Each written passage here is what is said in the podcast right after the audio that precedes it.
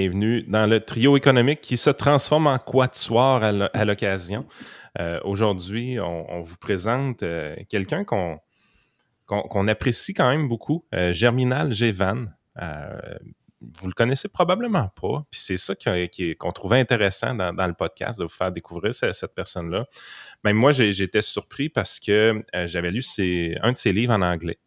Et j'avais pas réalisé que, Germinal était un francophone euh, avant, avant quelques temps. Je pense en, survolant un peu ces, trucs euh, sur les réseaux sociaux, je me suis rendu compte qu'il était originaire de la Côte d'Ivoire. J'ai dit, oh, t'as peu, ce gars-là parle français. Dit, on pourrait peut-être l'avoir dans notre podcast. Euh, je lui ai envoyé une invitation pendant le temps des fêtes et il a accepté vraiment immédiatement. J'ai vraiment trouvé ça le, fun, la vitesse de réponse que tu as eue de ton côté. Euh, Germinal, la première chose qu'on voudrait faire euh, avec nos auditeurs, c'est qu'ils apprennent un peu à te connaître, qu'ils suivent un peu ton parcours. Fait qu'on va te laisser parler un peu d'où est-ce que tu viens. Euh, tu nous avais été chaudement recommandé pour la lecture, justement, par Vincent Gelozo à l'époque, qui avait lu deux de tes livres. Moi, j'en ai lu un qui, m'a intéressé, mais tu es, un auteur qui a quand même plusieurs livres à son actif de ton, de bar. Oui, ben, tout d'abord, merci à vous de m'inviter sur votre plateforme. C'est vraiment un honneur. Euh, pour parler un peu de moi, euh, je suis né, j'ai grandi en Côte d'Ivoire, à Abidjan. Euh, j'ai fait l'école primaire là-bas. Ensuite, j'ai fait le collège à Nairobi, au Kenya. C'est là où j'ai appris l'anglais un peu. C'était difficile au départ. J'étais pas bon élève du tout. Hein. Et, et, ensuite, je suis retourné avec ma soeur, on est retourné à Abidjan. Et euh, j'ai fait le lycée là-bas, j'ai obtenu mon bac. J'ai fait un bac. D'abord, j'avais fait un bac scientifique. Euh, euh, en Côte d'Ivoire, on utilise l'ancien système français où on parle de série A, série C, série D. J'avais fait une série D en, donc en, physique, mathématiques et biologie. Et bon, ça n'avait pas marché. J'avais lamentablement échoué. Donc, j'ai changé. J'ai fait une série littéraire avec option mathématiques.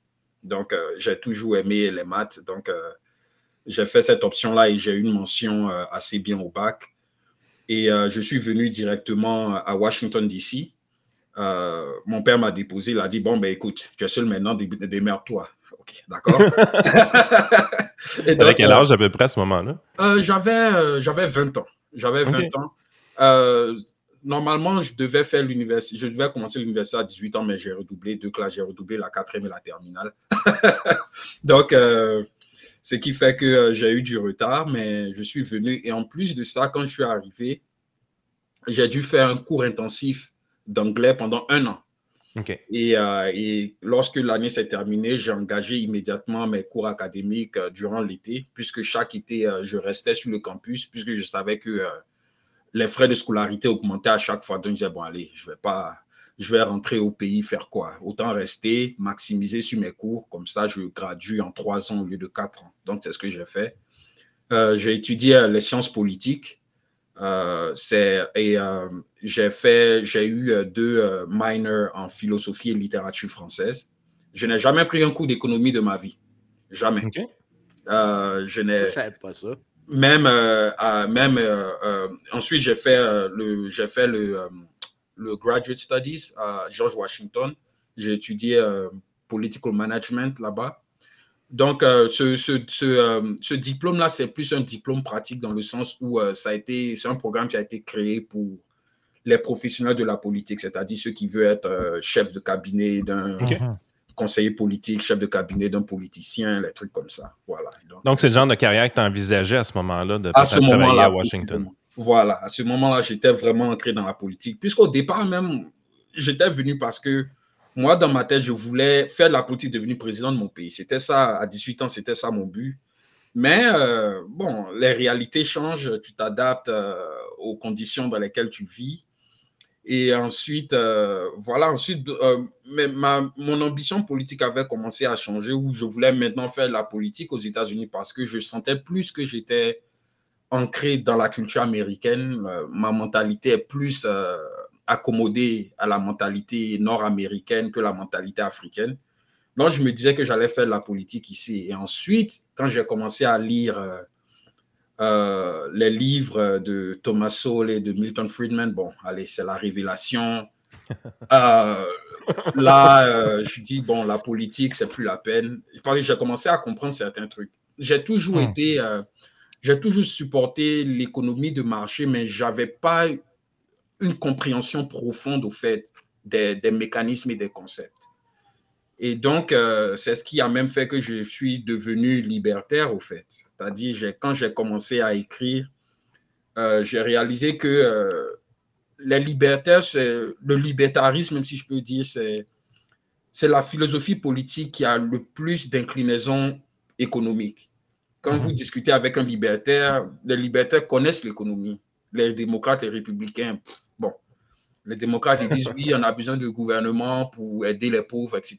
Le, républicain il va te dire bon, on doit limiter le gouvernement pour réduire nos impôts. Ça s'arrête là. Alors que les libertaires, ils vont plus entrer dans les profondeurs euh, de l'économie de marché. Ils vont t'expliquer pourquoi, par exemple, le socialisme ne fonctionne pas. Euh, Ludwig von Mises qui parle euh, de la formation des prix et que la planification centrale euh, malheureusement euh, ne permet pas la formation des prix, etc. Donc, bon, vous voyez un peu euh, tout, le, tout le cheminement derrière. Et donc, voilà, c'est comme ça que j'avais commencé à écrire. D'abord, mon premier livre, c'était sur la culture politique américaine vue de l'extérieur, vue d'un étranger.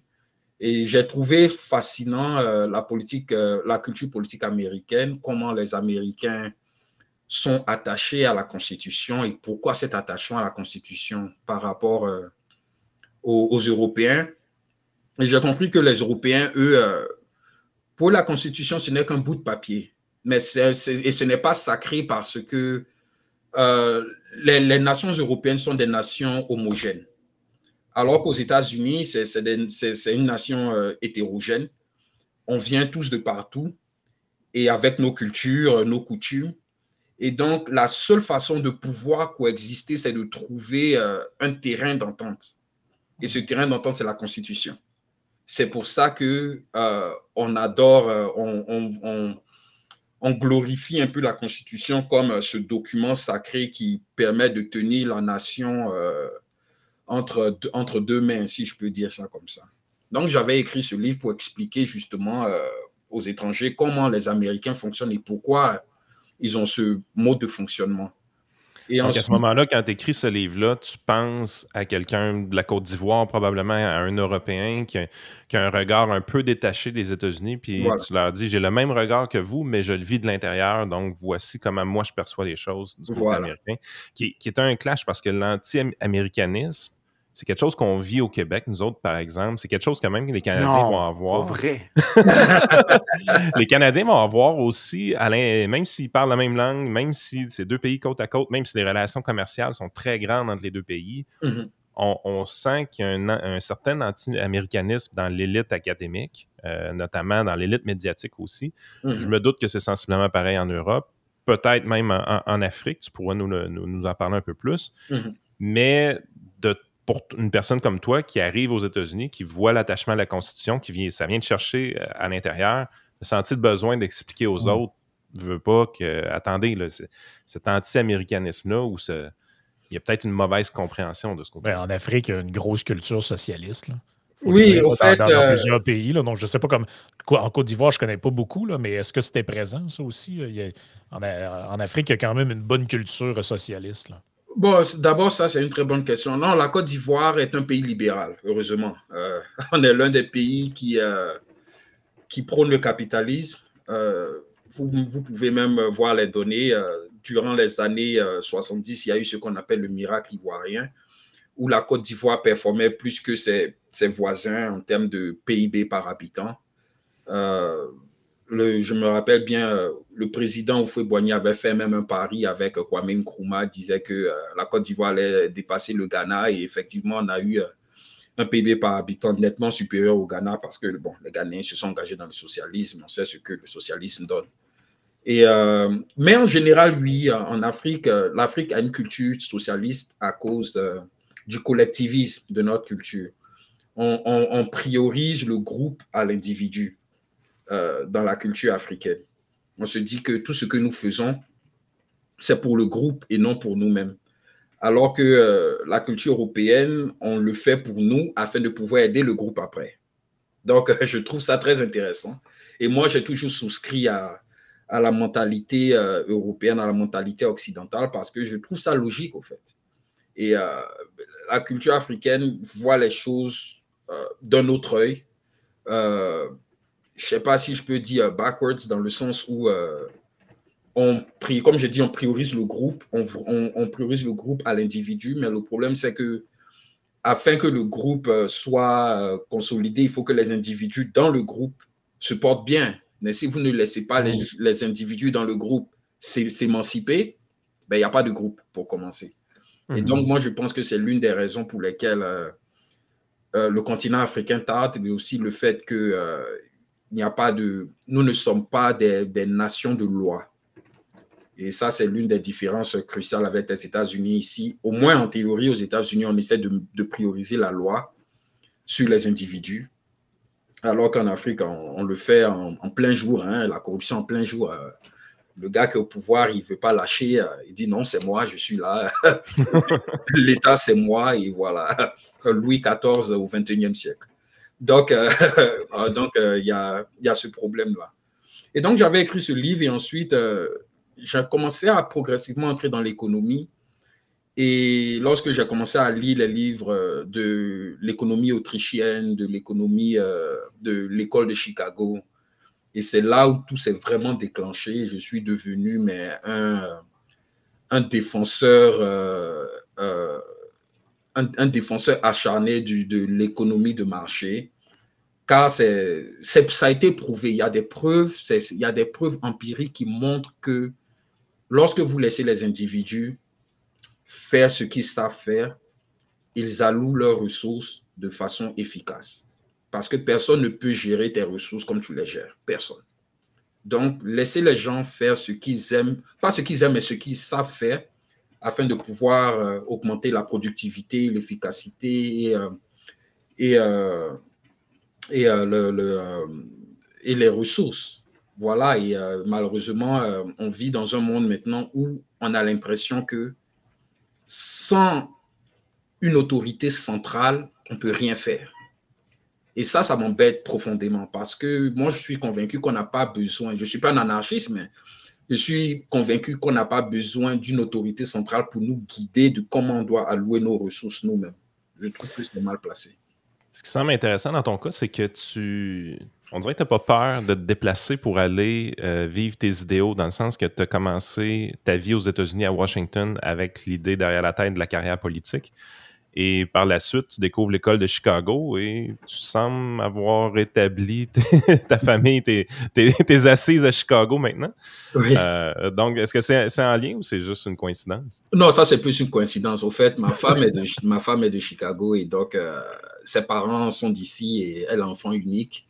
Et donc, quand, et donc, quand, euh, quand on s'est marié, ben, elle disait qu'elle voulait être proche de sa famille. Je dis, bon, OK. donc, voilà, c'est comme ça que je suis retrouvé à, à Chicago. Excellent. Écoute, Mais euh, euh, je dois avouer que si, par contre, je devrais aller dans, dans une université de, pour faire un doctorat et tout ça, le, je sais ce que Geloso sait que ça serait Georges Mason parce que Georges Mason, je trouve que Georges Mason est plus, euh, est plus euh, attaché, euh, est plus engagé dans les idéaux de l'économie libre que l'économie que l'école de Chicago maintenant. Je trouve que l'école de Chicago, après Milton Friedman, ce n'est plus vraiment ça. Voilà, je dis la tradition. Je m'obstinerai pas, je ne vais pas m'obstiner. voilà. Vas-y, Vincent.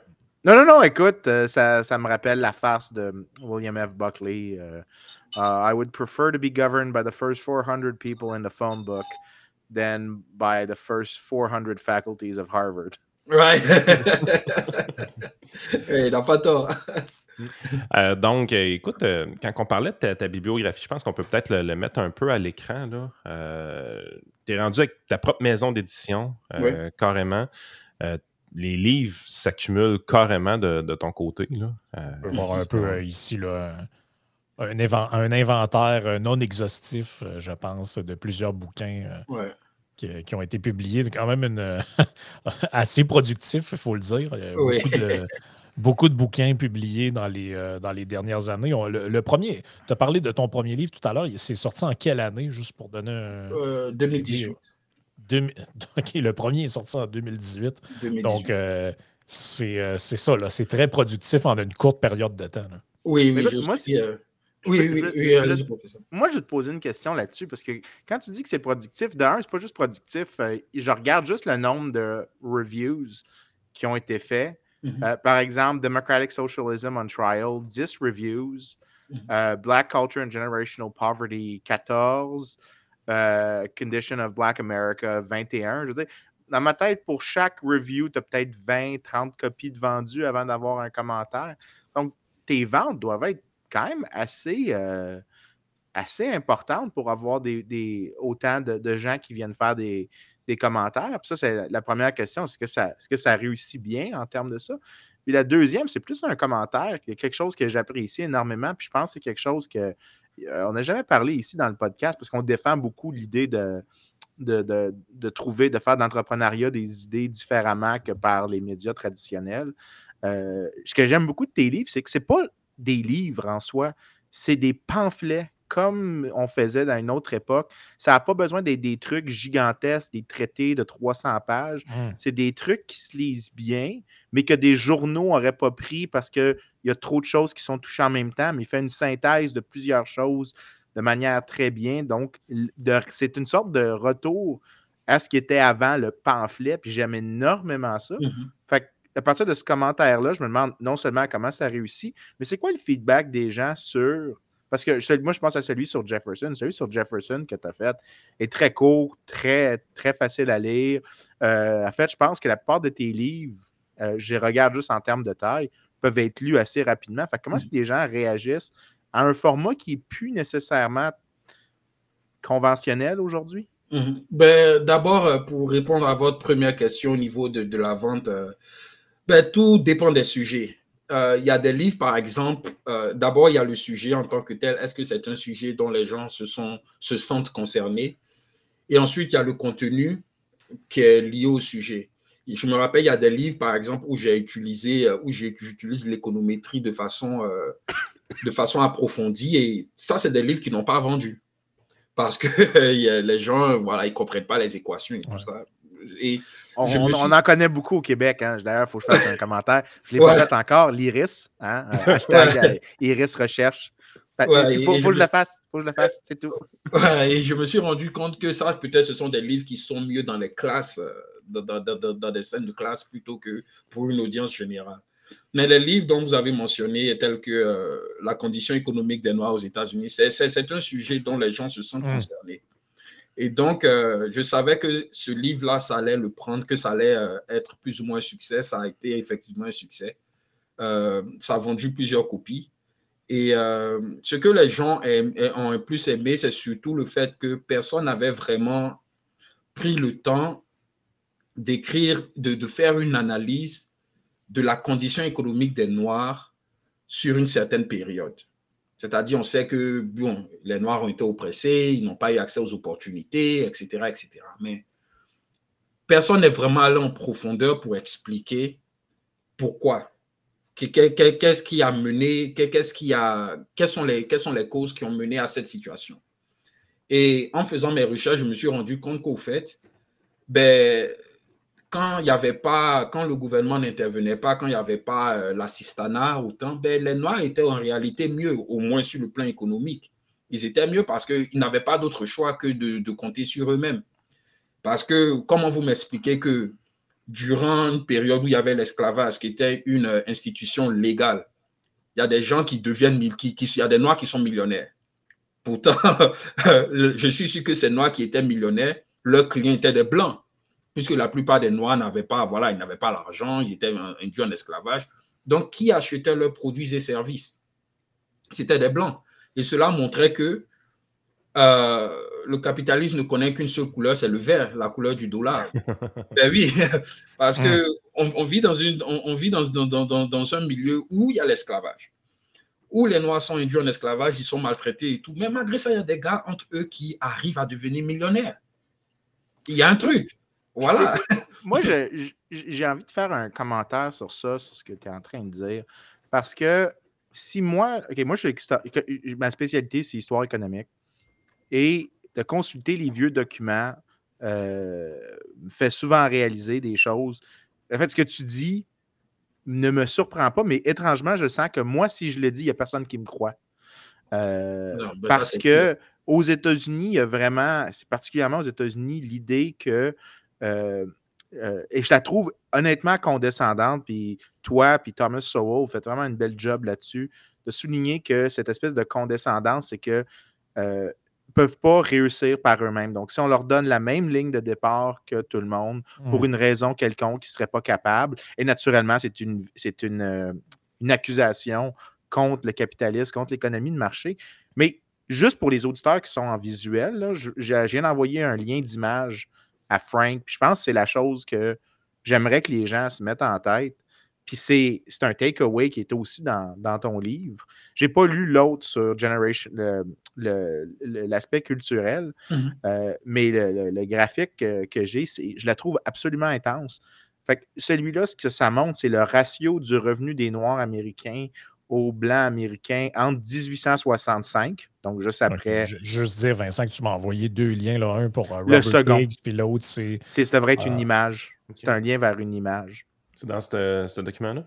Ah, je pense. Le, Google, Google me donnait le, le lien vers l'image, mais je pense que ce qui se passe, c'est parce que moi, j'ai mon truc académique. Ah, ok, moi, je pense que c'est ça. Ils ne réalisent pas que vous, vous n'y avez pas accès. Fait que je vais juste trouver une alternative à ça. Il y en a un autre ici qui donne la, la même chose. Excuse-moi, c'est parce qu'il y a, le gatekeeping qui se fait. Puis le graphique qui est là, je ne sais pas si là, tu es capable de, de l'ouvrir, là, Frank? OK. Ce graphique-là, -là, c'est pas aussi bon que l'autre parce que l'autre, il ajoute des données, mais c'est le ratio du revenu des Noirs américains en pourcentage mmh. des Blancs américains de 1870 à euh, aujourd'hui.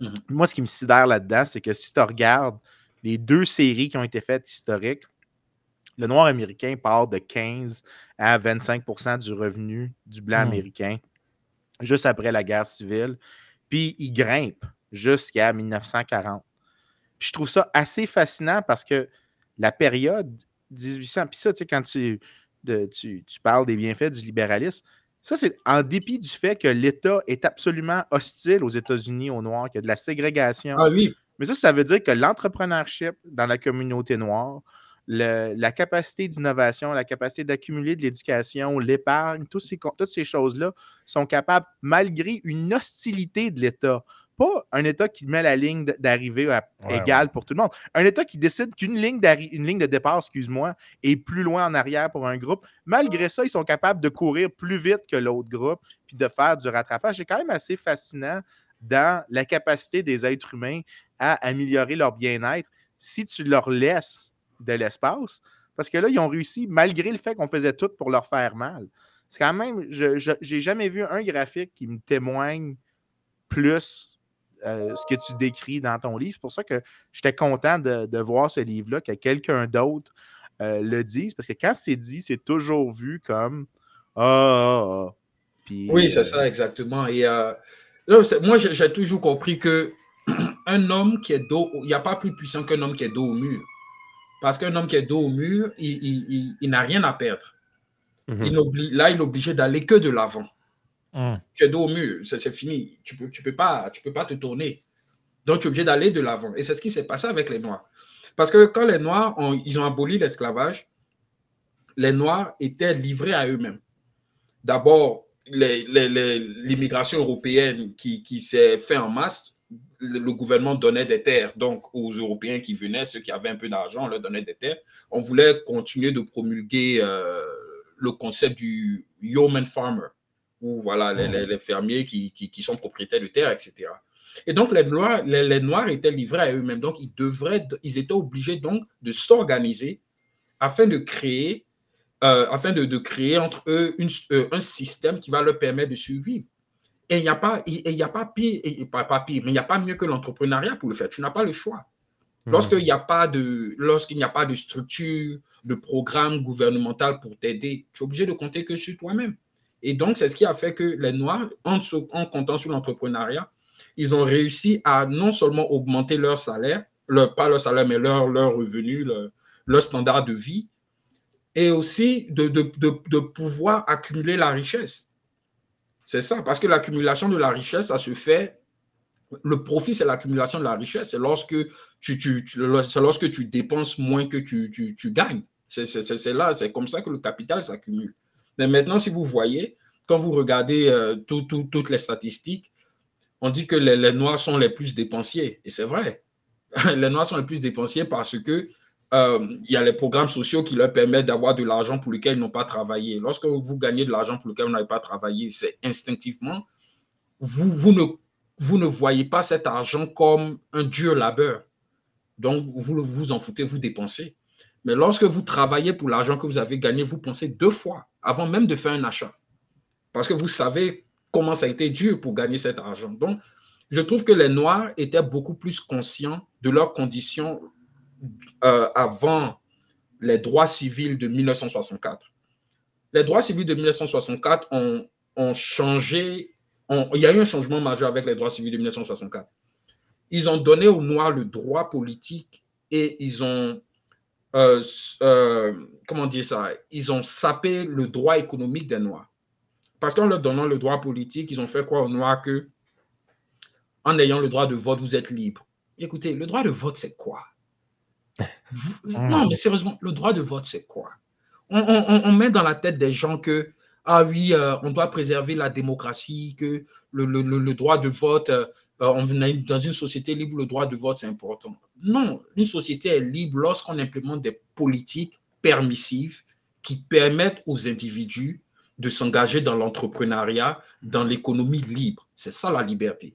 C'est pas le transfert euh, pacifique du pouvoir politique et la liberté.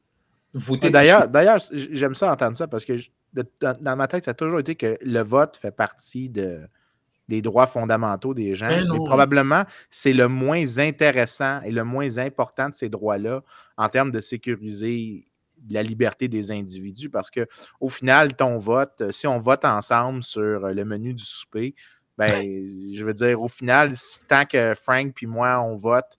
Steak and egg. Steak and egg, ça va gagner à, deux contre trois. Moi puis Frank, on va gagner chaque fois contre Yann, qui aime ça manger de la laitue tout le temps, parce que Yann, c'est un mangeur de luzerne. Euh, on va toujours gagner juste comme ça, mais tu vas avoir, c'est le plus insignifiant des droits de vote. Excuse-moi, c'est le plus insignifiant des droits, alors que si on dit ben, tout le monde est libre de manger ce qu'il veut si quelqu'un veut y vendre, ben, dans ce cas-là, tout le monde, on a, on a l'unanimité sans uniformité. Puis ça, c'est bien plus important. Tu devrais tous les avoir, ces droits-là, mais de tous les droits, il me semble, le droit de vote, c'est comme celui qui compte le moins pour être une personne libre.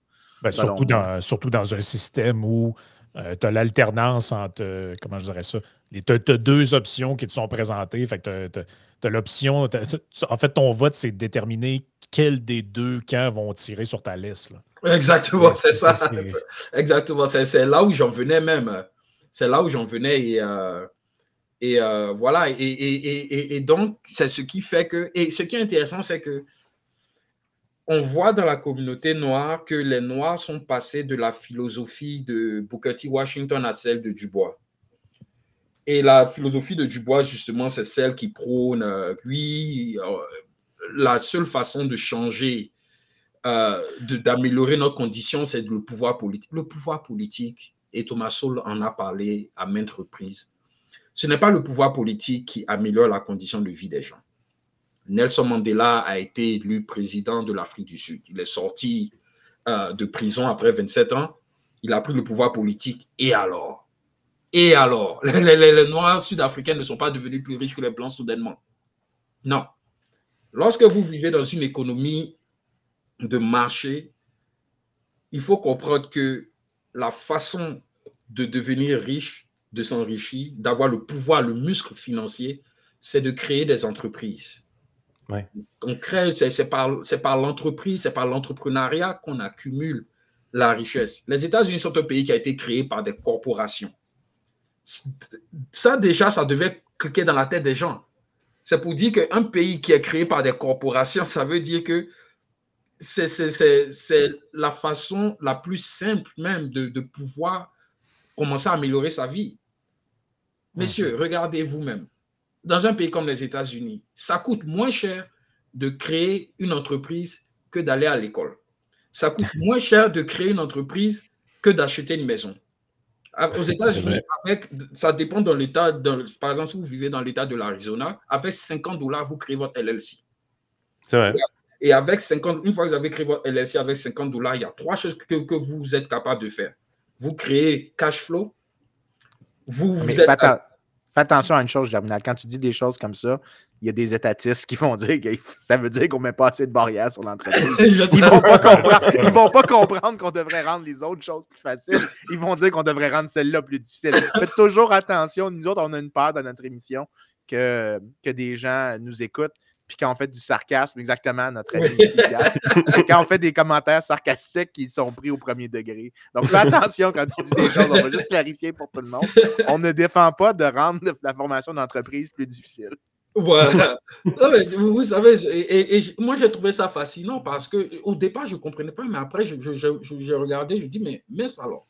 Parce que lui qui crée son entreprise, il crée du cash flow il, réduit euh, ses, taxes liability, c'est-à-dire, puisque vous êtes chef d'entreprise, donc vous réduisez vos taxes du, plus, du mieux possible. Et ensuite, vous avez des actions dans votre compagnie.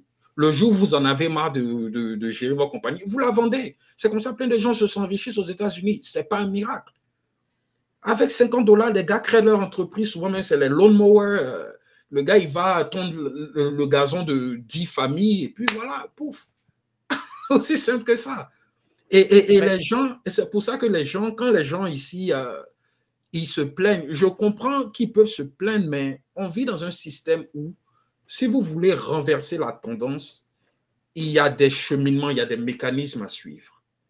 Et le mécanisme à suivre dans un pays comme les États-Unis, qui est un pays capitaliste, c'est d'utiliser son entreprise, de créer une entreprise, parce que l'entreprise, au fait, on peut l'utiliser en réalité comme bouclier pour beaucoup de choses. Et c'est ce que beaucoup de, beaucoup de gens ne comprennent pas. Et euh, ils pensent que c'est en protestant, euh, oui, euh, on va dehors, on proteste. C'est drôle.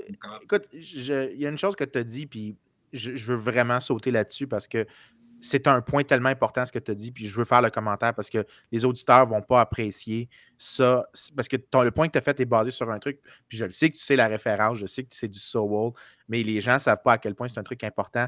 Tu as dit, avant que je fasse ma joke, tantôt à propos des étatistes, te, dit la, phrase euh, euh, il y a des groupes qui réussissent à faire de l'implication politique et après. Mais dans un des livres de Sowell, puis j'ai envoyé à, Frank un de ces livres-là, euh, puis il peut le mettre à l'écran, c'est Ethnic America. Ce qui montre, c'est les, les, groupes qui ont eu des progrès socio-économiques aux États-Unis, des groupes ethniques. C'était tous des groupes qui étaient souvent, par exemple, les Japonais, les Chinois, qui étaient par la loi marginalisée. Euh, surtout, par exemple, si, tu connais l'histoire de la Californie, par exemple, la Californie, c'est l'État raciste, anti-chinois.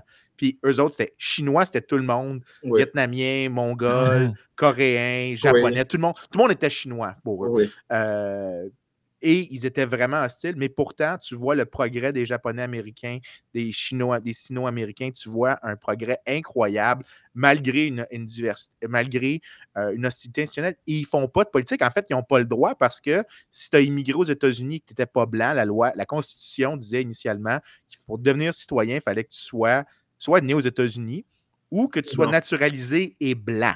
Yeah. Euh, donc, les Chinois qui étaient arrivés là, ils ne votaient pas, fait qu'il n'y avait pas de tradition politique.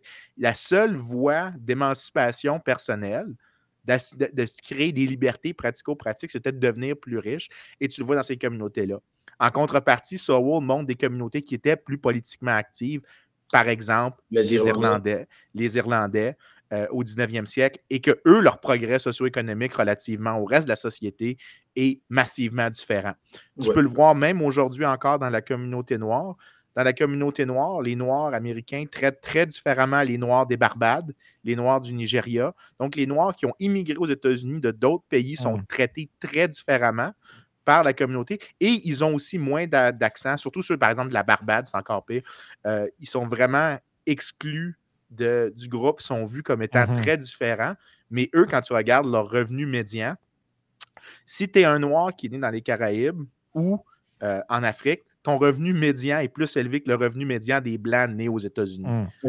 C'est-à-dire ah, que l'idée. Oui, oui, ça, c'est quelque chose qui n'est jamais souligné. Puis c'est Sowell qui a commencé à en parler. Puis ça a commencé à être apprécié quand lui a souligné que c'est pas vrai. Les Noirs, c'est pas juste un groupe homogène. Ceux ben qui veulent que ça soit homogène, c'est ceux qui veulent politiser toutes les relations. Alors que quand tu les regardes quand ils viennent d'un autre milieu où est-ce qu'il y a moins de culture politique et que ce qui est mis de l'accent, c'est ben, tu as la même capacité que tout le monde de te prendre en charge, ben, tu vois qu'ils performent aussi bien, sinon mieux que, que les autres groupes. Ça, mm-hmm. c'est quelque chose que les gens.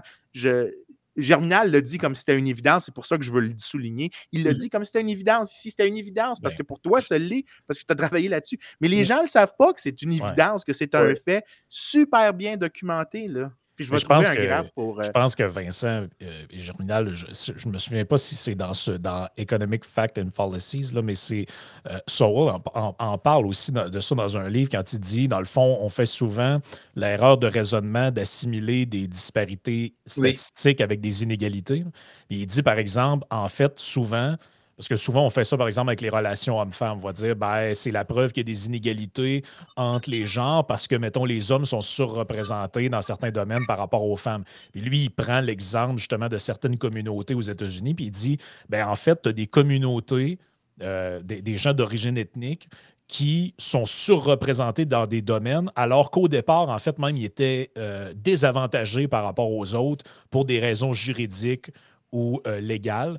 Et donc, euh, c'est pas parce que tu vois une, euh, une, disparité avantageuse en apparence pour un groupe qu'en fait, ils ont été favorisés. Même des fois, c'est l'inverse. Euh, certains groupes, par exemple, qui étaient. Ben, c'était plus difficile pour eux d'atteindre, par exemple, l'université pour toutes sortes de raisons, mais on les voyait surreprésentés dans certains, dans, certains domaines ou dans. Et, et si vous voyez même. Si vous voyez même le, cas, moi j'adore étudier le, le, cas des Juifs parce qu'on se dit, mais pourquoi les Juifs sont aussi riches? Mais une fois de plus, la richesse, ça, ça, ne tombe pas du ciel. La richesse, ça se crée. Vous savez, ah, tu dis les Juifs, je vais ajouter un autre truc. Les Juifs, dans les, vieilles, dans les vieux documents, quand les premiers tests de QI étaient faits, le groupe, parce qu'il y avait une grosse commission qui avait été faite dans les années 10 sur l'immigration aux États-Unis, une mhm. des peurs, c'était que les Juifs avaient supposément un QI très, très bas et qu'ils allaient, ils allaient abrutir la population américaine si on les laissait venir. C'était vraiment dans des documents du Congrès là, que c'était là. Puis je veux juste souligner que la perspective d'aujourd'hui, étant donné le nombre de prix Nobel per capita en Israël, oui. tu devrais peut-être réaliser que c'est une hostie de niaiserie, ça, puis que l'espèce de. Les, faits que les gens appellent raciales sont souvent complètement de la bullshit politique que les gens inventent pour faire de l'antagonisation en groupe alors qu'en réalité, ton seul critère, ça devrait être les individus.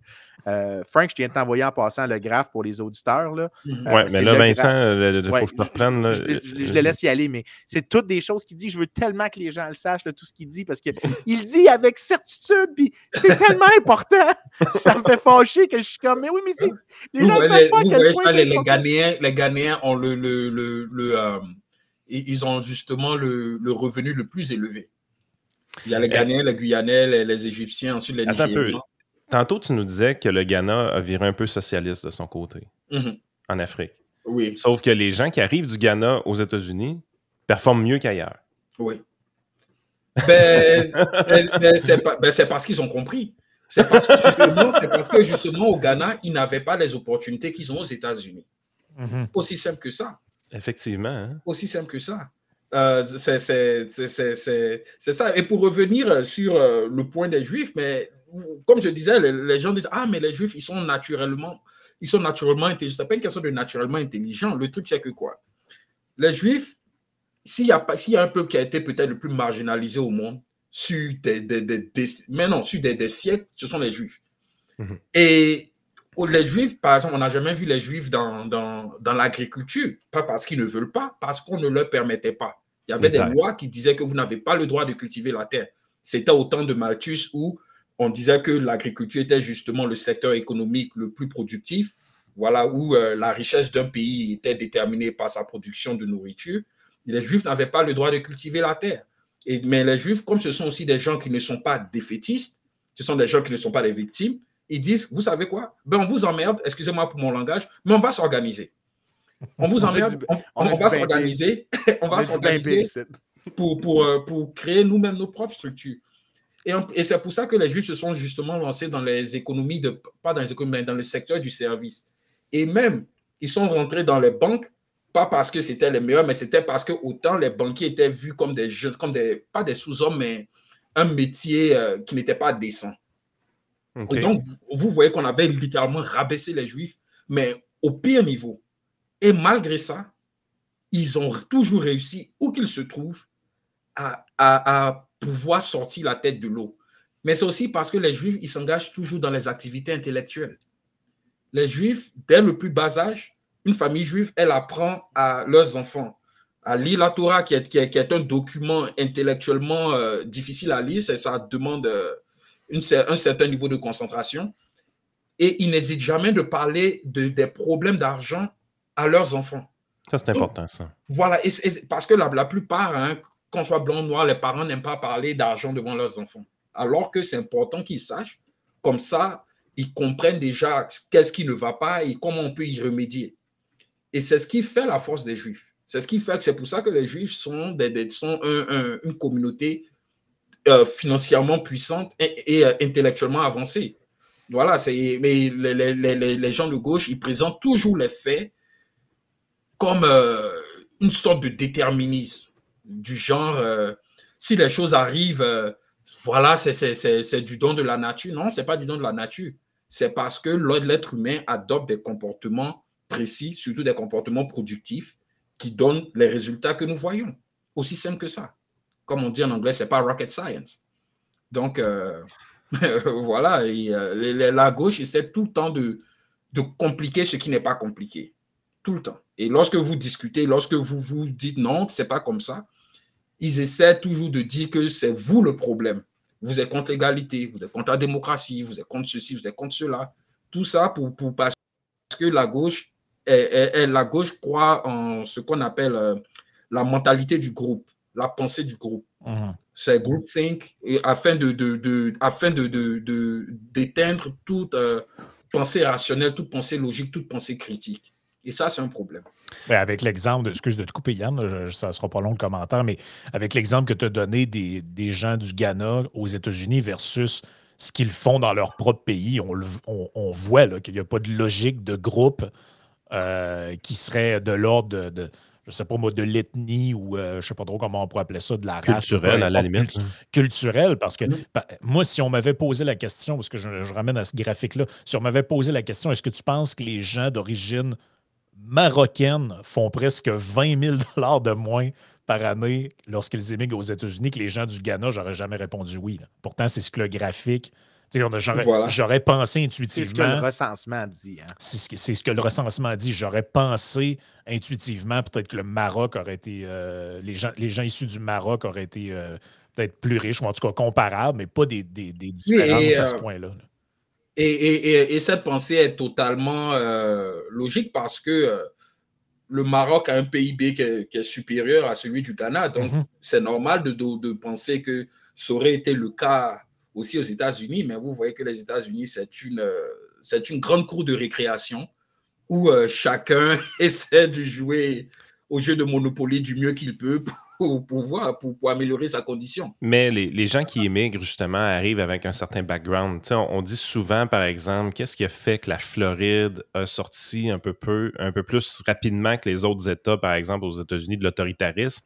On identifie assez rapidement la communauté cubaine qui est très présente aux États-Unis, par exemple, pour mhm. dire que, ça allait favoriser ça parce que les, les Cubains étaient inconfortables de voir ces tendances autoritaires-là apparaître dans leur pays d'accueil, si on veut. Ils se rappelaient c'était quoi du temps de Cuba. Euh, donc, cette pression-là est venue plus rapidement dans cet État-là qui a une forte présence cubaine. Donc, c'est oui. les gens arrivent avec leur bagage euh, dans, un pays d'accueil, mais justement, des fois, il y a une raison pourquoi ils ont quitté le pays, puis ils s'en rappellent de cette raison-là. Voilà, et surtout, je voulais ajouter que euh, nous, les immigrés, nous venons avec une mentalité de fer, une mentalité très, très précise, parce que nous, moi, je me rappelle très bien, quand je suis arrivé, mon père, il m'avait dit, je ne vais jamais oublier ceci, hein, on avait eu euh, peut-être on avait 10 minutes de conversation, mais c'était peut-être la conversation la plus intense que j'ai eue avec lui. Il m'avait dit ceci. Il m'a dit ne traîne jamais, au plus grand jamais, avec les Noirs américains. Il me l'a dit cash. Il a dit, si tu traînes avec ces gens-là, tu finiras en prison. Ils vont te mettre dans des trucs où tu vas te faire arrêter par la police et tu iras en prison. Et ils vont te déporter. Et tout l'argent qu'on aurait, dépensé dans tes études, c'est parti, euh, voilà, parti à l'eau. Je vais jamais oublier ça. Et donc, et, quand je lui avais demandé pourquoi il a dit, il a dit que les Africains et les Noirs américains, c'est pas la même chose. Il disait les Noirs américains, eux, c'est leur pays, ils prennent tout pour acquis. Ils pensent que c'est garanti. Alors que nous, nous venons ici avec un visa, donc ça veut dire que notre temps est limité. Hmm. Et donc, quand tu sais que tu viens dans, un, dans, dans une terre où ton temps est limité, ben, tu es obligé de maximiser du mieux que tu peux. Hmm de sauter sur toutes les opportunités que tu peux afin de maximiser. et donc, c'est ce, qui, et, donc, c'est ce qui fait que nous, par exemple, les Africains, nous avons, euh, nous avons du mal souvent à tolérer pourquoi les Noirs américains n'arrivent pas. On se dit, mais les gars, c'est votre pays, vous avez accès à, tous ces, programmes, à, toutes ces ressources-là, on vient dans votre pays et on gagne plus que vous. Hmm. Mais tu vois, ça, là, ça me rappelle, parce qu'il y a un truc qu'on parle souvent ici, c'est l'idée de Trevor Burrus, de la, Statrix. L'idée que euh, une des choses pervers de l'État, c'est la destruction de l'imagination des gens et la capacité de s'imaginer des alternatives. Euh, quand tu vois le contraste, souvent, ça donne un maudit kick dans le cul de un, de, savoir c'est quoi l'alternative. Mais l'autre chose que je vois de Statrix, c'est à quel point, si on posait la question à, euh, des gens, parce que j'ai plusieurs collègues qui sont noirs, puis cette conversation-là, c'est pas la première fois que je l'ai. Mais à chaque fois, quand je parle avec des gens qui ne sont pas familiers avec ça, tu dis un noir américain, ils vont penser quelqu'un qui est un descendant des esclaves par définition. Il va penser automatiquement ça. Quelqu'un qui, ses parents étaient venus ici en, 18, de force en 1810, mettons, avant l'abolition du commerce. Euh, puis, ils vont jamais penser que il faut que ce soit un groupe. C'est un seul groupe et tout le groupe est pareil et uniforme. Il n'y a pas d'individus. Ils sont même pas capables de penser à. Il y a peut-être des sous-groupes dans le groupe, puis peut-être que ce qui compte. Puis dès, ils sont même pas capables de penser à l'idée qu'il existe différents groupes dans un, dans un plus gros groupe. Imagine-toi comment, à quel point c'est sidérant le fait qu'il n'y a personne qui considère, puis j'ai toujours cette conversation-là, il n'y a personne qui parle d'individus euh, à part quelques personnes comme Sowell qui, qui en parlent constamment, puis Jason Riley, puis quelques autres, puis Walter Williams, qui était mm. mon collègue ici à Mason avant qu'il meure. Il euh, n'y a personne d'autre qui en parlait. Il n'y a personne qui disait le mot individu. Puis c'est vraiment triste comment ça, ça crée une culture qui. Euh, puis je pense, j'essaie de, de, faire un segue pour que tu parles de ton autre livre sur la condition des, Afro-Américains, sur le generational culture. Euh, parce que c'était vraiment sidérant à quel point l'absence de discussion depuis les années 60 de l'individu comme individu, d'aller vers euh, le discours plus étatiste de, c'est quoi le progrès, au lieu de la version, euh, parce que tu as mentionné Howard tantôt, mmh. qui, était, qui était un entre, qui était un, vraiment un personnage coloré, soit dit en passant. Je pense que c'est le fun de le mentionner. T.R.M. Howard, c'était un physicien, je pense qu'il était médecin, Mmh euh, puis il disait que la seule manière que les Noirs américains pouvaient s'émanciper, c'était de faire d'entrepreneuriat, de faire de la business. Puis euh, c'était aussi un Noir américain qui disait qu'une des meilleures choses que les Noirs pouvaient avoir, c'était des guns. Pour se, défendre contre la violence de l'État. J'étais là comme Wow, I like this guy. un personnage vraiment unique, là, euh, vraiment incroyable. Puis je me demande à quel point tu penses que l'État euh, a créé une culture qui mène un peu à euh, une absence de ou une réduction de l'espoir des gens ou de la capacité de s'imaginer que la mobilité ascendante est possible, puis de sentir qu'ils sont dans un piège, puis par définition, ils n'ont aucun contrôle sur leur environnement, qui crée une sorte de défaitisme parce qu'on leur a dit ça, puis qu'on leur. puis après on ajoute des politiques qui empirent la chose. À quel point tu penses que, que c'est le résultat de ça? Ben, ça a commencé lorsqu'ils ont implémenté justement euh, les droits civiques de 1964. Et ce qu'il faut comprendre avec le raisonnement de l'État, c'est que l'État voit les groupes comme des organismes indépendants des individus. Il ne voit pas, alors qu'un groupe, c'est un groupe, c'est tout simplement une assemblée d'individus. Et donc, l'État détache, ça c'est la vision marxiste, l'État détache le groupe comme si c'était un organisme à part entière qui a sa propre philosophie des choses, qui a son propre, euh, sa propre pensée, qui est complètement détachée de celle des personnes qui constituent le groupe en soi. Et donc, c'est pour ça que l'État, justement, voit les Noirs comme, voilà, c'est un seul bloc, peu importe, on s'en tape de ceux qui sont à l'intérieur, alors que tous les Noirs ne pensent pas comme ça. Tous les Noirs ne pensent pas comme ça. Mais ils, ont dit que, ils se sont, et, ils se sont dit que tous les Noirs sont pareils. Si on leur donne le pouvoir, le pouvoir politique et les droits politiques, alors on, va leur faire croire qu'ils sont libres. Et comme vous voyez justement euh, les groupes, euh, quand vous voyez tous les groupes minoritaires aux États-Unis, ceux qui ont le pouvoir politique, ce sont les Noirs. Et pourtant, les villes les plus dangereuses aux États-Unis, ce sont les villes où il y a le plus de Noirs. Les maires, pourtant, sont des Noirs dans ces villes-là.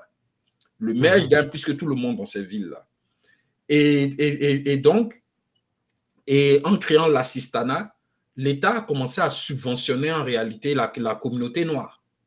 Parce que vous payez, par exemple, une fille pour avoir des enfants d'hommes différents. Et donc, ça brise euh, la famille nucléaire. On, sait tout ça. Et donc, ce qui fait et c'est là maintenant que ça crée le cycle de la pauvreté générationnelle.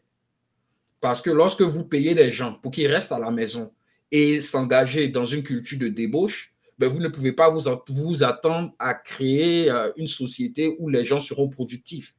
Pour eux-mêmes, la productivité devient un problème. Et en plus de ça, afin de pouvoir contrôler le mental des individus, l'État, peut-être pas l'État central, pas le gouvernement central américain, mais l'État au niveau des États, au niveau local, a commencé à pousser pour cette narration du, euh, du critical race theory. Et ça, c'est la chose la plus destructive parce que littéralement, vous dites aux gens que son destin est scellé. À cause de sa couleur de peau, il ne peut rien faire. Alors hmm. que c'est faux. Moi, je suis ici aux États-Unis, ça fait 14 ans, ça va faire 14 ans que je suis ici. Il n'y a pas un pays où je me sens le plus libre au monde. Moi, je ne souscris pas à leur euh, truc de ma mentalité est condamnée. Non, pas du tout. Moi, je ne me sens pas condamné. Moi, là, ce qui est en plus, ce qui est drôle, c'est que la plupart des gens qui achètent mes livres, ce sont tous des blancs. Ce même pas des noirs.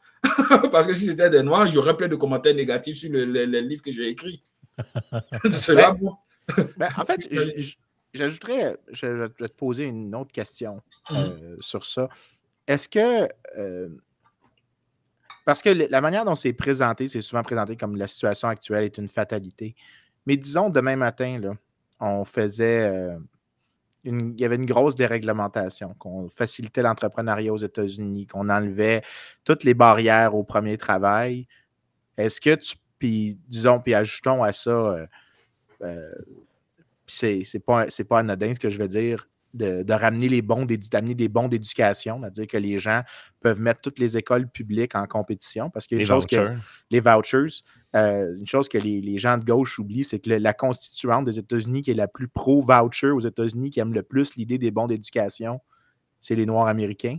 Mm-hmm. Parce qu'ils veulent échapper leur école de district monopolisée par l'État qui est absolument atroce. À quel point, disons, ces deux réformes-là, puis aucune réforme de l'assistanat, juste on donne le choix sur les écoles, on met les écoles en compétition, donc prenez contrôle de la formation du capital humain par les individus. Et en même temps, on dit qu'il n'y aura pas de barrière au travail, il n'y aura pas de réglementation, pas d'occupational licensing. À quel point tu penses qu'en une génération, tout ce qui reste comme écart, combien de temps ça prendrait pour que tous les écarts qui restent, euh, en fait, pas tous les écarts, disons que les écarts se réduisent? Euh, ben, je pense qu'elles peuvent être faites en une génération, justement, parce que le changement sera tellement radical que les gens seront obligés de s'adapter très vite. Et ce qui, la puissance de l'être humain, c'est sa capacité d'adaptation. Euh, où on nous met, en tant qu'être humain, on s'adapte toujours. Et on s'adapte. Souvent, tu es obligé de t'adapter très vite ou bien tu meurs. Hein. Voilà, on dit soit tu t'adaptes, soit tu uh-huh. meurs. Donc, je pense qu'en une génération, c'est vraiment possible. Mais c'est surtout conditionner le mental des gens. C'est-à-dire, il n'y a pas plus difficile que l'éducation mentale. C'est-à-dire, conditionner les gens de penser d'une autre façon. Parce que euh, l'entrepreneuriat, c'est quelque chose de bien, mais il faut que les gens le veuillent. Et si les gens ne le veulent pas, vous êtes obligé justement donc de les forcer à aller vers ça. Et c'est ce qu'on avait vu justement dans le cas des Noirs après la, après la guerre civile. Les Noirs étaient forcés de faire l'entrepreneuriat parce qu'ils n'avaient pas le choix. Et moi, je pense que c'est tant mieux, même si en tant que libertaire, la force en général n'est pas une bonne chose. Mais dans certains cas, c'était nécessaire parce que quand les Noirs étaient forcés de faire l'entrepreneuriat puisqu'ils n'avaient pas le choix, ben, ils se sont organisés. On a vu les résultats. Les résultats étaient nettement supérieurs à ce que nous avons aujourd'hui. C'est clair. Donc, euh, c'est, et, donc, euh, la question que vous avez posée, c'est un peu comme littéralement forcer les gens à aller vers l'entrepreneuriat parce qu'il n'y a pas de, il y a, il y a que des déréglementations dont les gens n'auront pas le choix. Les écoles sont en train de compétir. Ça veut dire que les écoles avant qui étaient monopolisées seront obligées maintenant d'augmenter euh, leur productivité, il n'y aura plus de laxisme parce que le, les, étudiants qui sont donc des clients ou des consommateurs auront le choix de choisir où ils veulent aller. Si vous voulez retenir ces consommateurs-là, ben vous êtes obligé de, voilà, de faire du bon marketing, de, d'améliorer la qualité du service, et etc. Donc, euh, moi, je pense que c'est littéralement possible. Mais la question de savoir, est-ce que les gouvernements voudront le faire? Bien sûr que non. Bien sûr que non. Les gouvernements, ne peuvent pas donner. Oh, jamais. Jamais de la vie. Ils ne vont jamais donner cette opportunité-là. Mais la raison que je demandais, c'était vraiment parce que je voulais voir. Je voulais, je voulais en même temps pour les auditeurs faire souligner que je, savais un peu ta réponse. Pour vrai, je ne cacherai pas que j'avais une idée de où est-ce que la réponse allait aller. C'est à quel point, euh, puis ça, c'est une chose qu'il faut réitérer parce qu'on a quand même eu la discussion avec André Pratt puis euh, le fait que c'est quoi du libéralisme? Ben, le libéralisme, c'est de croire que tous les individus ont un potentiel incroyable. Euh, puis tout ce que tu as besoin de tout ce que tu as besoin de faire, c'est de les traiter également. Puis ça ne va pas prendre longtemps pour voir des progrès phénoménaux euh, être réalisés. Puis c'est quand même assez sidérant que ce qu'on dit ici, ce qui me fait fâcher, c'est que l'histoire économique américaine est tellement par son atrocité d'une certaine manière, mais aussi par son exceptionnalité, nous montre à quel point le progrès est possible par des individus dans un environnement même un peu permissif. Juste un peu permissif, c'est suffisant pour créer des progrès incroyables. Imagine si on était encore plus permissif, si on n'avait ah pas eu. Parce que le, passé de 10% du revenu des Blancs à 40% alors que la ségrégation, alors que des écoles sont monopolisées, alors qu'il y a de l'hostilité institutionnelle, puis malgré ça, il y a des progrès relatifs. Hum. Hey, c'est quand même assez impressionnant. Imagine-toi si l'État avait été vraiment un État dans, ce qui pourrait rentrer dans la catégorisation de libéral. Combien de temps ça aurait pris pour que toutes les écarts soient éliminés puis que les gens remarquent même plus, qu'ils se rappellent juste de ça comme un mauvais moment du passé américain et non pas comme un, thème endurant et persistant. Hum. C'est incroyable, pareil, hein, comme justement les progrès dont tu parles. Tu sais, je veux dire, aujourd'hui, euh, quelqu'un, ben, un noir américain peut se ramasser euh, directeur de Harvard en n'ayant aucune compétence pour l'être et en étant un, être humain absolument abominable. Et quand on te fout à la porte, quand on te fout à la porte, il y a des gens qui vont prendre ta défense en disant ben là, quand même, on le sait qu'elle est antisémite, puis euh, puis, euh, puis elle n'a pas de compétences pour être là, mais quand même. On passe au Patreon, là, parce que là, je, là, suis en tabarnak. Arrêtez de vous attaquer.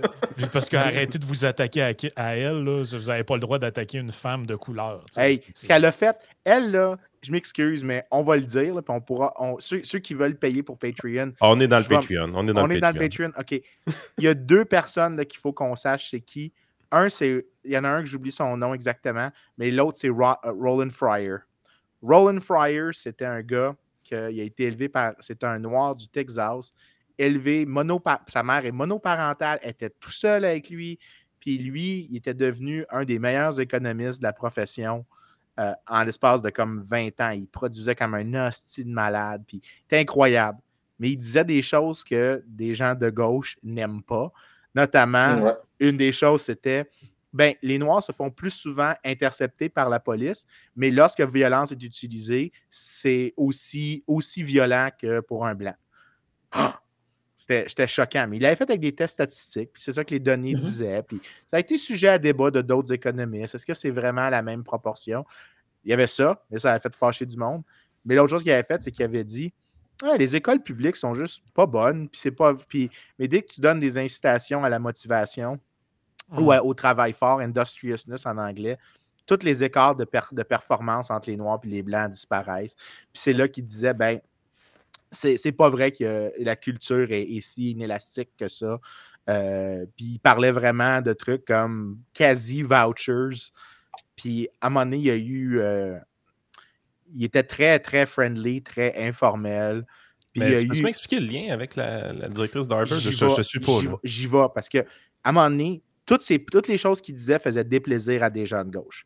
Un jour, il y a une accusation qui est déposée contre lui d'impropriété au bureau. Il y a un comité, le comité dépose une, dépose une recommandation d'un training, puis c'est tout. un peu à la Peterson, d'une rééducation. Non, non, euh. non, même pas. C'était juste, écoute, tu es dans un milieu professionnel. Tu Tu peux pas parler comme ça. C'était pas inadéquat ce que tu as fait, c'était juste. C'était pas la bonne manière de faire. Le comité fait juste une recommandation d'une sentence. C'est même pas une sentence, c'est juste fait un training en ligne d'une heure. C'était carrément juste ça qui était demandé. Et euh, en fait, euh, il y avait eu comme 35 accusations contre lui, contre un employé qui était fâché. Finalement, le comité a dit qu'il y en a juste 6 qui ont un fondement.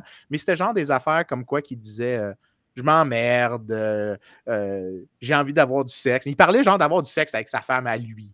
Tu sais, genre, c'est comme une discussion de taverne au bureau. OK? Inapproprié, mais pas, tu sais, rien dans. Pas d'harcèlement. C'était pas du harcèlement. Claudine Gay intervient, se sert de la plainte pour le faire suspendre pendant deux ans, fermer son laboratoire, a fait, enfin envoyer quelqu'un pour fermer le laboratoire en l'espace de 24 heures, parce qu'il y avait un truc qui s'appelait Ed Labs ou EdWorks Lab, quelque chose comme ça, mais c'est des trucs sur des hmm. réformes market en éducation. Elle a tout fait pour que Harvard, parce que lui était prof à Harvard, elle a tout fait pour bloquer son travail. En gros, là, elle s'est servi de son pouvoir dans l'institution pour y fermer la trappe. Puis elle a utilisé la première occasion qu'elle avait pour ça. Puis elle a fait ça pour plusieurs personnes. Euh, euh, elle utilisait, dès que tu avais un faux pas, là, elle, les pognait. Puis elle, ce qu'elle a fait, c'est des épurations idéologiques de l'université. Les, affaires de plagiat qu'elle a faites, les, ses visions atroces sur c'est quoi free speech, c'est rien comparé à l'attitude qu'elle avait sur le campus à l'égard des gens qui disaient des choses qu'elle n'aimait pas.